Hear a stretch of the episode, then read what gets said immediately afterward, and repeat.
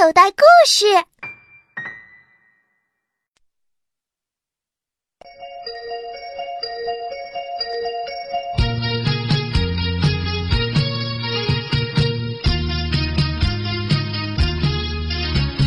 一只小花狗蹲在大门口，两眼黑黝黝，想吃肉骨头。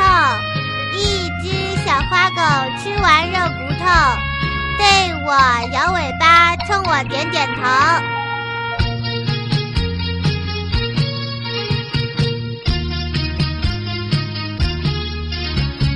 一只小花狗蹲在大门口，两眼黑黝黝，想吃肉骨头。一只小花狗吃完肉骨头，对我摇尾巴，冲我点点头。